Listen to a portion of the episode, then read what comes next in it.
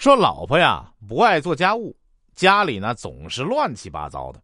今天上班临走时呢，我对他说：“真希望别人来我家，知道我家也是有女人的。”晚上下班回来啊，屋里依旧乱七八糟，只是在客厅最显眼的地方，挂着几套他的内衣。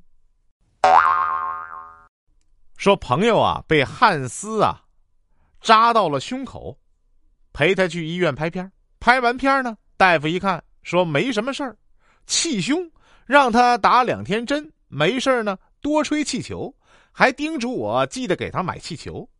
我很淡定的问了一句：“两百个够吗？”大夫当时就不淡定了，吹完放了气儿再吹，不行吗？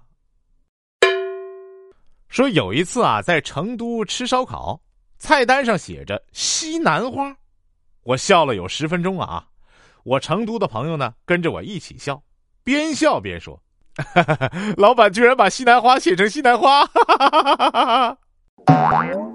说小时候啊，我哥哥总骗我钱。有一次呢，他问我想不想要小贝壳，我给了他五十块钱。结果晚上的时候啊，他就真的给我带了一堆小贝壳。我将他们视为珍宝好多年呐，直到有一次过年，我见到了开心果。我永远忘不了与女友相识的那个晚上。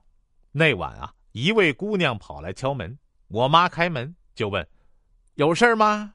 姑娘急匆匆的问：“阿姨，你有没有看到一只狗？”